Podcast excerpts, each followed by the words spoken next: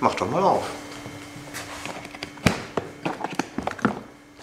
Ein schwarzer, schwerer Plastikkoffer.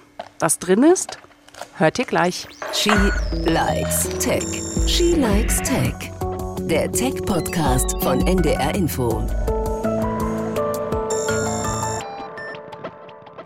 Hi und herzlich willkommen bei She Likes Tech. Ich bin Svea Eckert. Ich spreche hier in jeder Folge mit einer ausgewählten Expertin aus der Tech-Welt darüber, wie Technologie uns jeden Tag berührt. Das ist die letzte Folge in diesem Jahr 2022 und ein kleines bisschen ist sie auch ein CCC Spezial, ähm, denn der läuft ja gerade als dezentraler Kongress mit vielen kleinen Veranstaltungen. Und ich war echt beeindruckt vom Inhalt dieses schwarzen Koffers, den wir in den CCC-Clubräumen in Hamburg geöffnet haben. Oh, hier können dann beide Iriden gleichzeitig gescannt werden. Ah, da kann man die Augen, ne? Das wird dann so. Genau, also das würde Ja. ich jetzt so an deinen Kopf halten. Mal, ich mach's mal, mit. Iriden-Scan, also meine Iris aufnehmen. Matthias Marx ist IT-Security Researcher und CCC-Mitglied und er hat aus dem schwarzen, schweren Koffer ein kleines Gerät rausgeholt und das hält er mir jetzt vor den Kopf. Okay, so, jetzt werde ich gescannt. So, das. Okay. Dann können wir zusätzlich ja, den Kopf fotografieren, hier frontal. Und schließlich alle Finger nacheinander.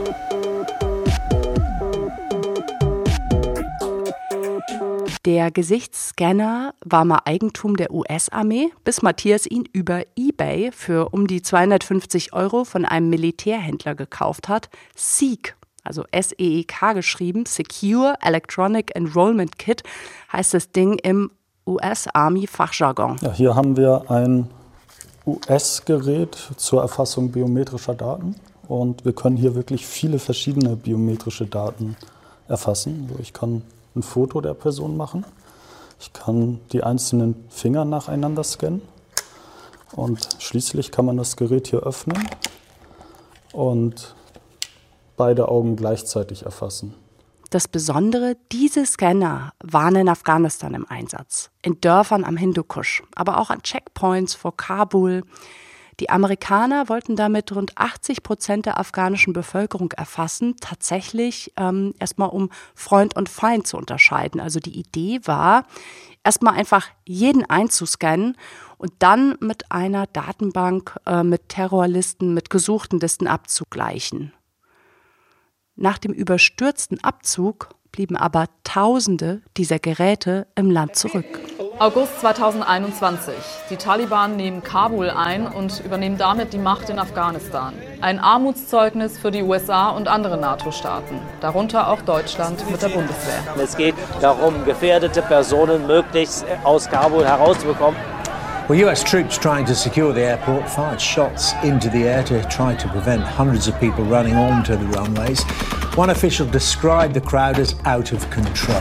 Meanwhile, away from the airport on the streets of Kabul, the Taliban have set up security checkpoints. Tonight, the panic, chaos, and desperation at the Kabul airport. Thousands of Afghans crowding onto the runway, surrounding this massive C 17 military jet, some clinging to the side of the fuselage. Horrifying local reports saying people could be seen falling from the plane as it took off. People could be seen falling from the plane Zurück zu Matthias in die Clubräume nach Hamburg. Auf dem Scanner, den er bei eBay kaufen konnte, ist eine Datenbank. Und wir scrollen uns durch. Ja, tausende Afghanen, möglicherweise auch Iraker schauen uns an auf Fotos. Von, es sind biometrische Fotos drauf, genauso ihre Fingerabdrücke, Namen, Alter, alles drauf, wurde nicht gelöscht. Jetzt ist das der GAU für die Ortskräfte, denn theoretisch könnten die Taliban, die auch solche Geräte gefunden haben, einfach von Tür zu Tür gehen und gucken, wer früher mit den westlichen Alliierten zusammengearbeitet hat. Nachher werden wir mal mit einem Afghanen sprechen, der genauso eingescannt wurde, der als Ortskraft für die Deutschen in Afghanistan gearbeitet hat. Also müssten die nicht durch ein Passwort oder irgendwie, also musstet ihr da so eine Sicherheitshürde oder sowas überwinden? Leider nicht. Also die technische Hürde war einfach nicht vorhanden, die Daten waren überhaupt nicht gesichert.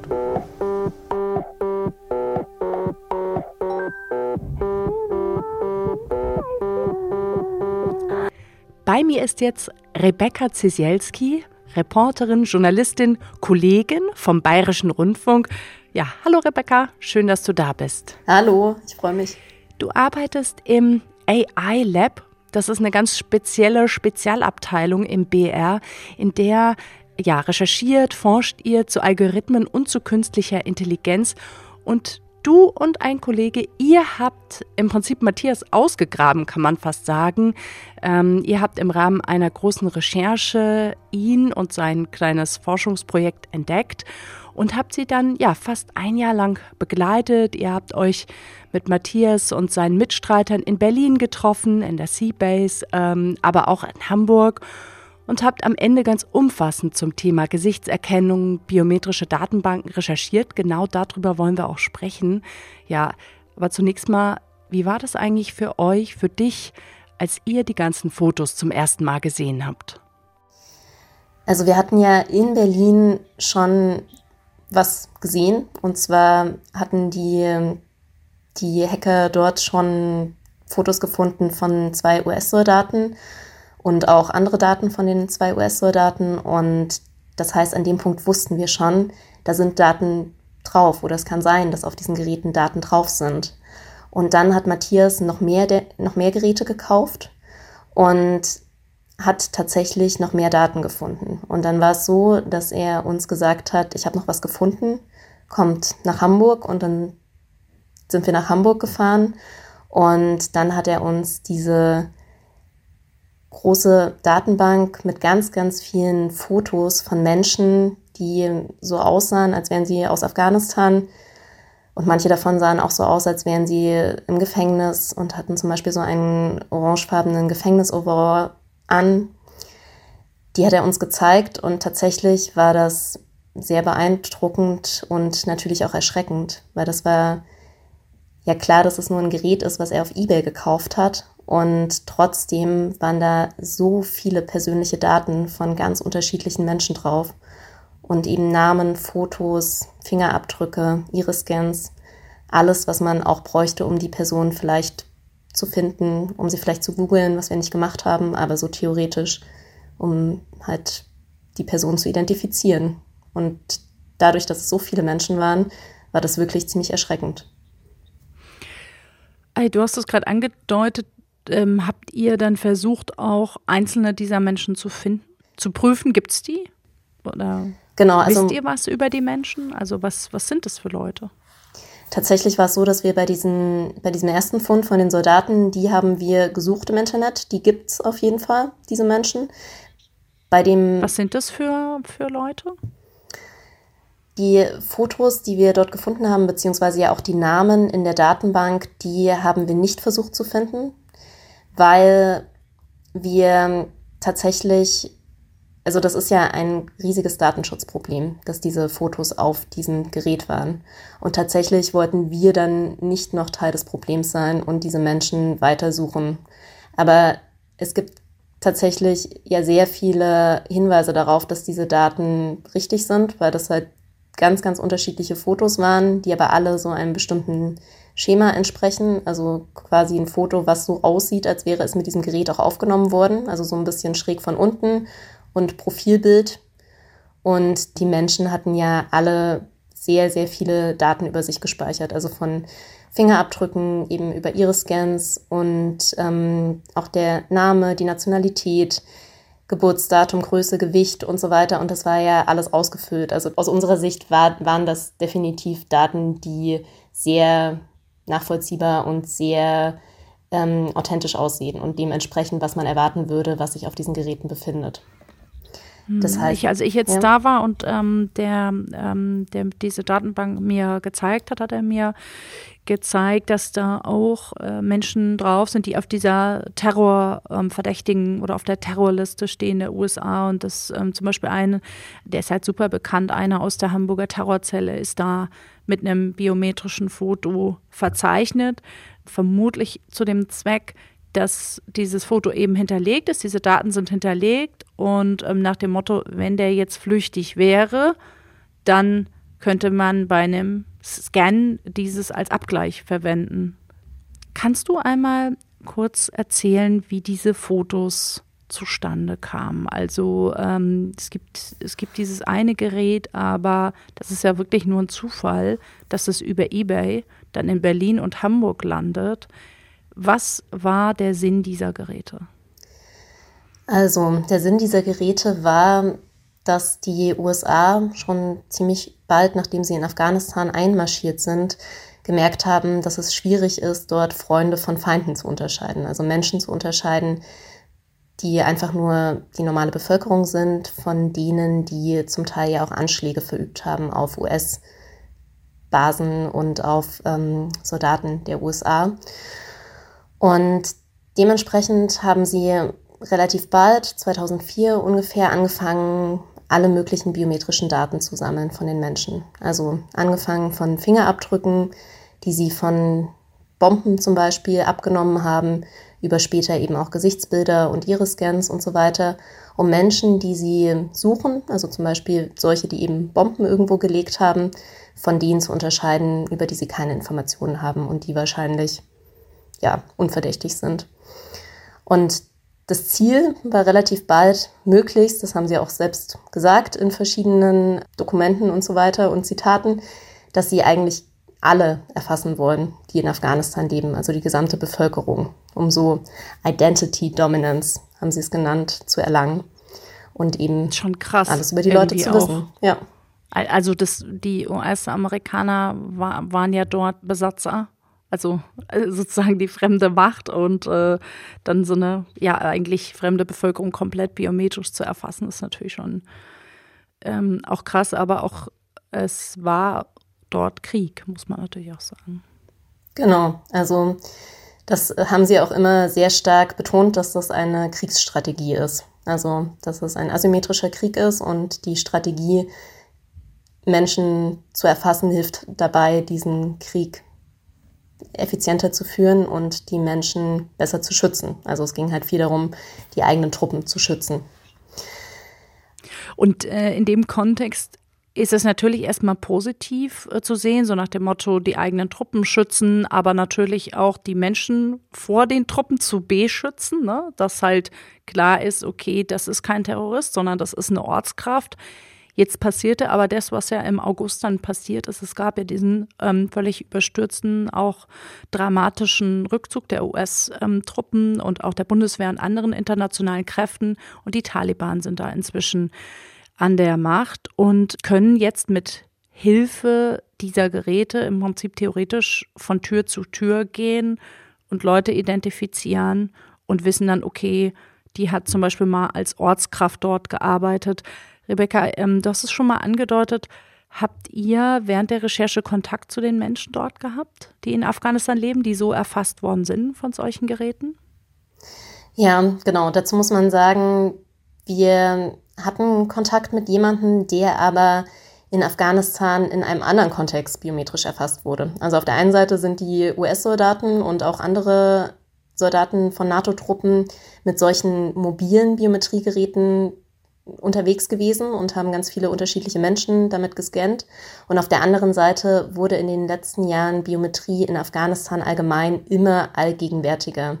Also das heißt, auch afghanische Behörden zum Beispiel haben Menschen, die in verschiedenen Rollen gearbeitet haben, zum Beispiel als Lehrer oder auch als PolizistInnen und so weiter, biometrisch überprüft und hatten zum Teil auch ihre eigenen Systeme, wie sie Background-Checks machen konnten mit biometrischen Daten. Und der Said, mit dem wir Kontakt hatten, der wurde vor Arbeitsantritt für die deutsche GIZ, also die Gesellschaft für internationale Zusammenarbeit, von einer afghanischen Behörde überprüft und auch die biometrischen Daten von ihm abgenommen und gespeichert. Und er hat trotzdem Angst gehabt, dass die Taliban ihn mit diesen Daten finden können und beweisen können, dass er für die Deutschen gearbeitet hat, dass er also jemand ist, an dem sie sich potenziell rächen wollen. Und das ist deshalb gar nicht so unrealistisch, weil alle diese Daten, auch die, die von afghanischen Behörden erfasst wurden, sind, das haben wir von jemandem gehört, der im afghanischen Innenministerium gearbeitet hat, in den allermeisten Fällen letztlich auch in den USA gelandet und damit potenziell auch auf diesen Geräten. Rebecca, du hast Said jetzt gerade erst wieder getroffen und da hören wir einfach mal kurz rein. Um, so my first question would be, you worked in Afghanistan for the Germans, for the GIZ. Rebecca sitzt mit Said, der eigentlich anders heißt, irgendwo in Bayern in einem Gasthaus. Draußen ist es regnerisch, ganz grau. An den Fenstern hängen rüschige Vorhänge. Seit wenigen Wochen ist Said hier und in Sicherheit. Uh, Taliban thoughts and think now that uh, that people who helped the Die Taliban sind der Überzeugung, dass die Menschen, die den NATO-Mitgliedstaaten geholfen haben, Feinde des Landes sind. Sie sehen uns als Spione, die sie verhaften und töten müssen. uh, uh, uh. Wie so viele Afghanen wurde auch er gescannt, als er anfing, für die GIZ, die Deutsche Gesellschaft für internationale Zusammenarbeit, zu arbeiten, als Lehrer für afghanische Polizisten. Rebecca zeigt Said Bilder von unserem Treffen mit Matthias in Hamburg. Den großen schwarzen Koffer, den kleinen Apparat mit den ganzen Kameras dran. Uh, when I see these machines, I uh, I'm shocking again because this. Uh, Der Anblick dieser Geräte schockiert mich, denn diese Geräte haben viel Leid verursacht. Drei meiner Kollegen wurden aufgrund der Informationen darauf verhaftet und gefoltert. Am Ende haben ihre Familien sie für viel Geld bei den Taliban rausgekauft. Das war nur möglich durch diese Geräte, die die NATO in Afghanistan zurückgelassen hat. that uh, NATO left it in Afghanistan. These machines. Said, das wissen wir jetzt, ist inzwischen in Sicherheit. Aber weißt du, wisst ihr, konntet ihr in eurer Recherche herausfinden, wo seine Daten sind? Also sein Gesicht, seine Fingerabdrücke, wo sind die Daten jetzt? Das ist eine gute Frage und das ist auch eine der zentralen Punkte, die ich aus der Recherche mitnehme, dass er nicht weiß, wo seine Daten sind. Also das heißt, er hat vor seiner Anstellung, vor Arbeitsbeginn für die deutsche GIZ diese Daten abgegeben und das ist schon einige Jahre her und seitdem weiß er nicht, wo sich diese Daten befinden. Er weiß aber, dass diese Daten verknüpft sind mit der Information, dass er für Deutschland gearbeitet hat.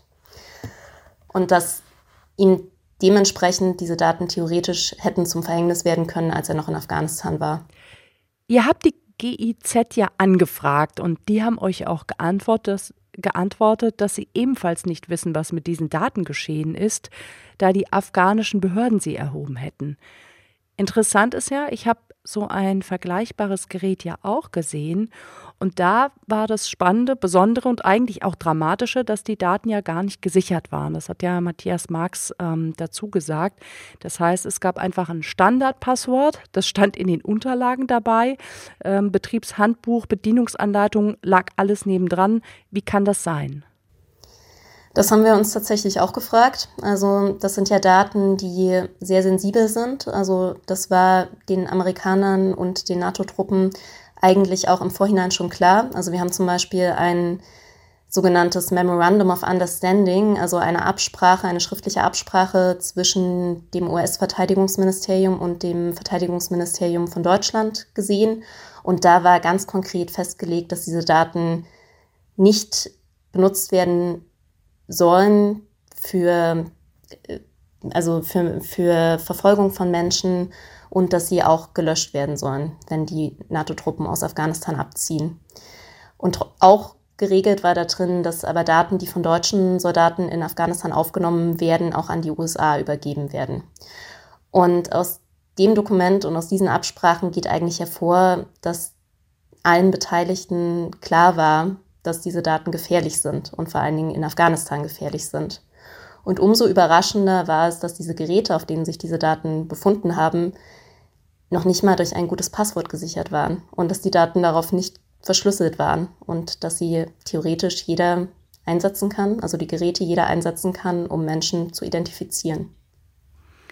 Ich will einmal noch ein bisschen äh, sozusagen rauszoomen und auch auf dieses übergeordnete Problem und Thema kommen. Für mich ist Biometrie jetzt im ersten Blick erstmal gar nichts ähm, Schlimmes oder Dramatisches. Ich meine, ich habe einen biometrischen Reisepass, mit dem kann ich ähm, oft schneller einreisen als alle anderen, weil ich durch diese Biometriegeräte äh, da in Frankfurt gehen kann am Flughafen. Oder ähm, ich habe zum Beispiel den Face-Scan auf meinem iPhone aktiviert. Ähm, das war ist besonders im Winter praktisch mit Handschuhen und äh, Gedöns. So Biometrie, würde ich sagen, ist ja hier in, in vielerlei Hinsicht auch in ganz nützlichen und praktischen Kontext ähm, wird das hier verwendet. Ähm, ihr wart im Zuge eurer Recherche auch, ja, habt ihr euch genau auch diese Kontexte angeschaut. Ihr wart auch ähm, bei der Polizei in Bayern, die sowas auch schon benutzen, um zum Beispiel Verbrecher zu finden. Wie passt es zusammen eben mit dieser Anwendung in Afghanistan? Also ist jetzt alles schlecht, ist alles gut? Einmal Ihr wart ja im Rahmen von eurer Recherche auch zum Beispiel beim bayerischen LKA. Kannst du da mal ein bisschen ja, rauszoomen und das ein bisschen größer einordnen? Genau, wie so oft ist es äh, sehr, sehr unterschiedlich und viele Graustufen. Wir waren in, wir, wir haben uns auch gefragt, wie Biometrie in Deutschland eingesetzt wird oder in der EU. Und dafür waren wir auch beim LKA beim Landeskriminalamt und in Deutschland wird Biometrie zum Beispiel eingesetzt in Form von Gesichtserkennung.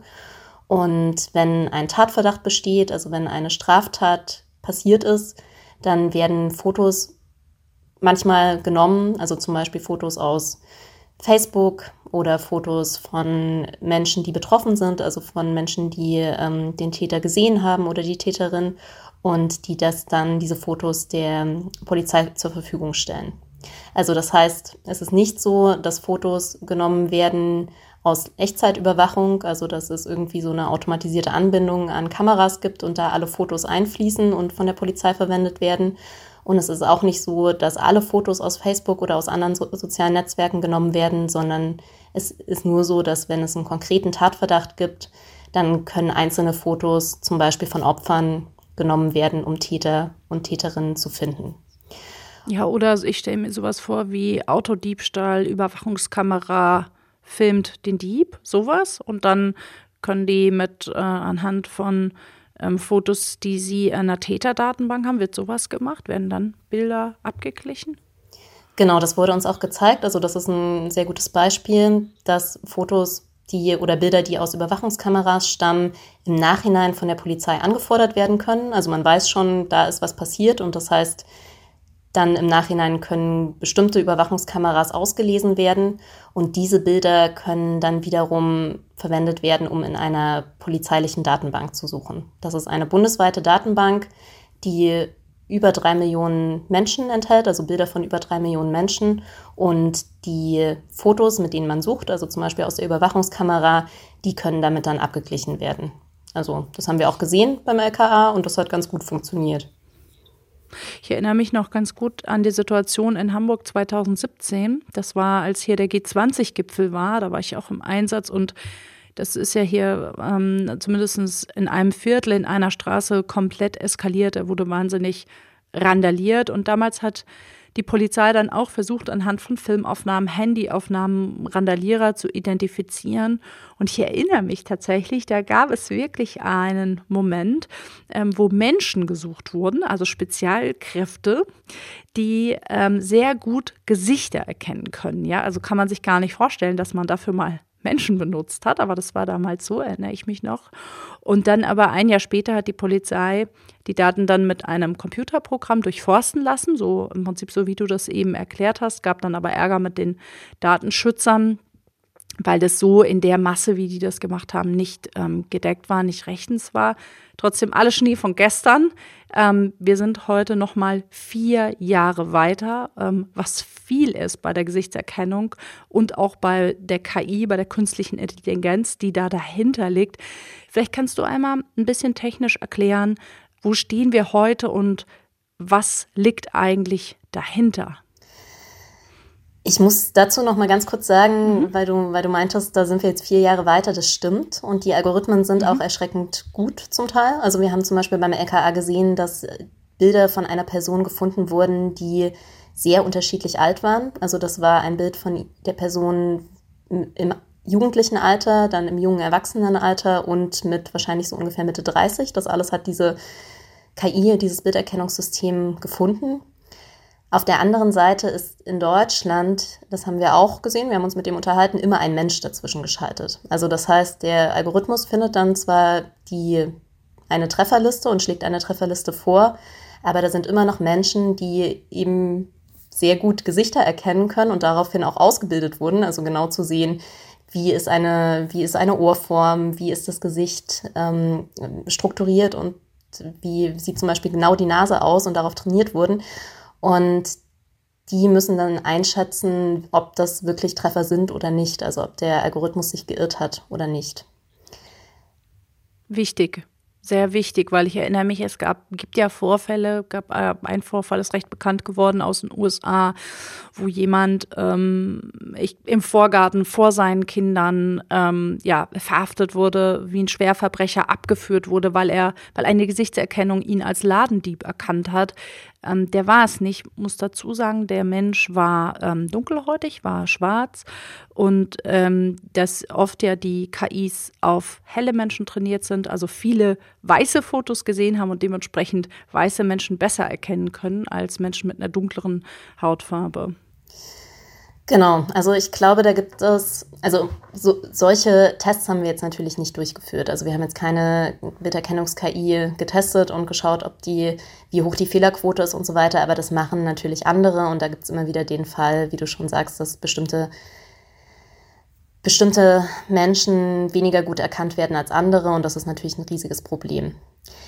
Woran aber gearbeitet wird, ist zum Beispiel die Frage, was zu dem passt, was ich vorhin gesagt habe, zu diesen drei verschiedenen Lebensaltern, die Frage, wie man Menschen erkennen kann, die man vor zehn Jahren, 20 Jahren das letzte Mal aufgenommen hat und zum Beispiel dann in einer Polizeidatenbank gespeichert hat, ob man die 20 Jahre später immer noch wiedererkennt. Und da waren, haben wir was gesehen, als wir in Straßburg waren. Wir waren bei einem Treffen von verschiedenen Firmen, die in dem Bereich arbeiten, mit der Politik in Straßburg, mit, mit verschiedenen Vertretern der EU. Und da gab es einen Vortrag zum Thema Gesichtserkennung über lange Zeiträume. Und die Person, der Wissenschaftler, der das präsentiert hat, der hat ganz viele Beispiele gezeigt, wie KIs heute schon Menschen erkennen können, wenn sie deutlich gealtert sind. Und es wird daran gearbeitet, Bilder von Kindern zu benutzen, um später Menschen wieder zu erkennen, auch wenn sie dann keine Kinder mehr sind, sondern Erwachsene. Wie gut das funktioniert, das ist die Frage. Oft funktioniert es nicht, das weiß man schon, aber es wird zumindest immer besser. Und als wir beim LKA waren, haben wir schon gesehen, dass auch sehr schlechte Fotos aus zum Beispiel Radarfallen und sehr niedrig aufgelöste Fotos, die schwarz-weiß sind, dafür ausreichen, um Menschen in dieser Datenbank wiederzufinden. Ihr wart dafür jetzt beim LKA. Das Ganze machen aber ja auch private Unternehmen. Du hast es eben angedeutet. Ähm, Matthias, der IT-Security Researcher, hat mir erzählt, dass er bei Clearview AI in den USA, ist ein amerikanisches Unternehmen, da hat er seine Fotos mal suchen lassen. Ähm, die haben nach eigenen Angaben, ich habe es vorhin mal nachgeschaut, ähm, bis 2020 angeblich drei Milliarden Fotos gescraped aus dem Internet, also rausgezogen aus dem Netz.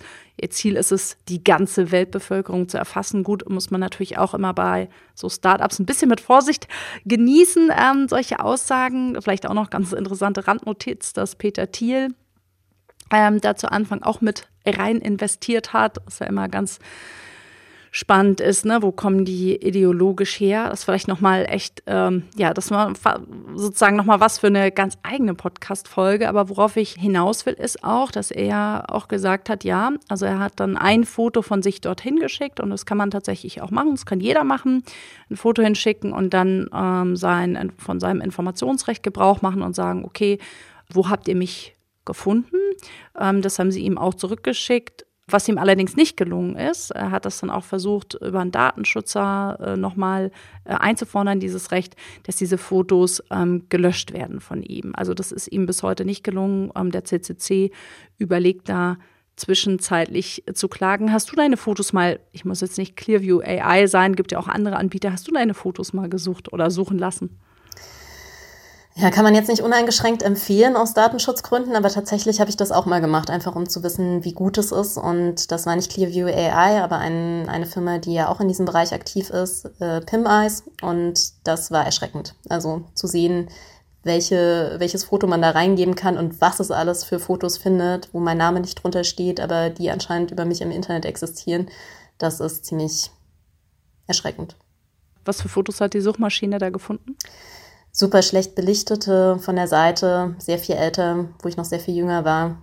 Also das war schon beeindruckend, aber auf eine negative auf Art und Weise, so ungefähr, ja, so ungefähr. Wo man dann wieder Informationen über dich ähm, gewinnen kann, die, die man eben, die du vielleicht in deinem CV nicht, in deinem Lebenslauf offiziell nicht, aus, vielleicht auch aus Gründen nicht drin hast, ne? wo du vielleicht aus welchem Ort du gebürtig kommst oder sowas, ne? Genau. Und also, Sachen, die man halt einfach mit dem Namen auch nicht findet, weil da nicht immer der Name drunter steht. Wo geht es hin? Mal in die Zukunft geguckt, mal vorgespult. Hm. Das haben wir auch eine Forscherin gefragt, die in dem Bereich, also die sich mit dem Bereich Migration und äh, Biometrie und so weiter auseinandersetzt.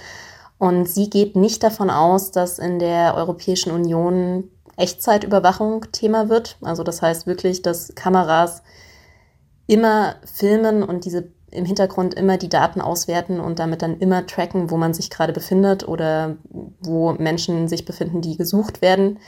Aber sowas existiert natürlich schon. Also zum Beispiel in China. In China. Genau, sowas existiert natürlich schon. Also das heißt, das ist technisch überhaupt nicht ausgeschlossen. Das ist technisch umsetzbar. Aber momentan sind wir zumindest in der Europäischen Union gibt es unterschiedliche Ansichten und es wird gerade verhandelt. Also im Zuge der KI-Gesetzgebung des AI-Acts wird es gerade diskutiert, inwiefern biometrische Gesichtserkennung im öffentlichen Raum möglich sein soll. Aber wahrscheinlich sind wir davon noch sehr weit entfernt und ich hoffe, dass, dass wir da auch nie hinkommen werden. Aber tatsächlich gibt es da auch unterschiedliche Einschätzungen zu. Also es gibt auch die Angst, dass es in diesem AI-Act irgendwann eine Hintertür geben wird, die dazu führt, dass es möglich ist, Menschen doch sehr umfassend zu suchen, zu tracken und Gesichtserkennung zu benutzen. Gibt es einen guten Umgang damit oder gibt es irgendwas, womit man sich ähm, schützen kann? Ich bin mir nicht sicher, ob der gute Umgang damit ist, dass Menschen sich selbst schützen. Also was wir ja gesehen haben in Afghanistan, an dem Beispiel Afghanistan, ist, dass Menschen nicht die Wahl hatten, sondern unser Protagonist Said, der musste ja seine Daten abgeben, sonst hätte er diesen Job nicht bekommen.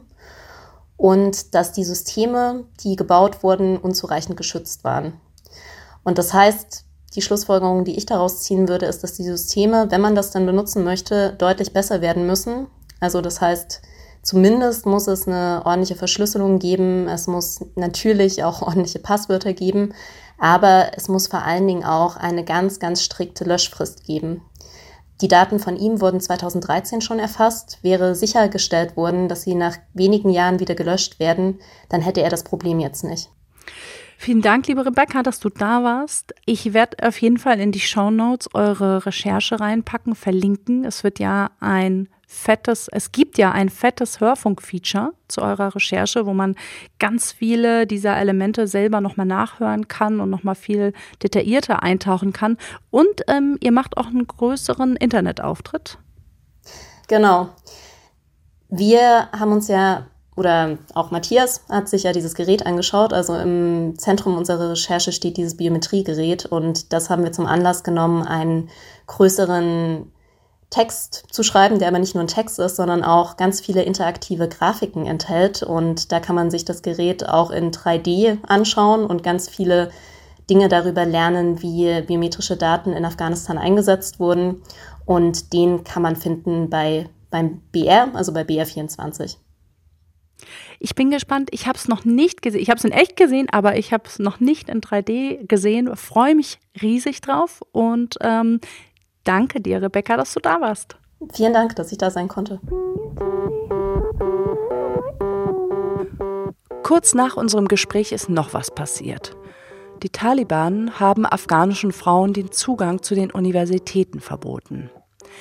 Und das hat Said noch einmal so aufgewühlt, dass er sich bei uns gemeldet hat und er sich jetzt öffentlich engagieren möchte. Er plant zum Beispiel an einer Online-Universität für afghanische Frauen ähm, sich zu beteiligen. Und er möchte deshalb auch hier seinen richtigen Namen teilen. Also Said heißt in Wirklichkeit Shir Entesar. Vielleicht werden wir ja wieder von ihm hören.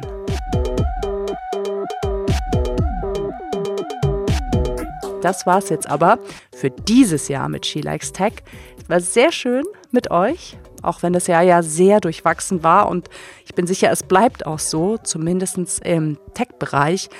Gerade was im Moment äh, bei der künstlichen Intelligenz passiert, das ist einfach zum Staunen, aber es macht mich auch ganz schön nachdenklich. Wenn euch ja dieses und auch alle anderen Tech-Themen interessieren, dann abonniert mich unbedingt, wo auch immer, dann verpasst ihr nichts und der NDR freut sich. Und vielleicht als ja, Abschluss, Feiertagsschmankerl noch, wer es noch nicht gesehen hat. Es gibt jetzt tatsächlich die Wow Holland Doku. Alles ist eins außer die Null im Free TV, nämlich in der ARD Mediathek.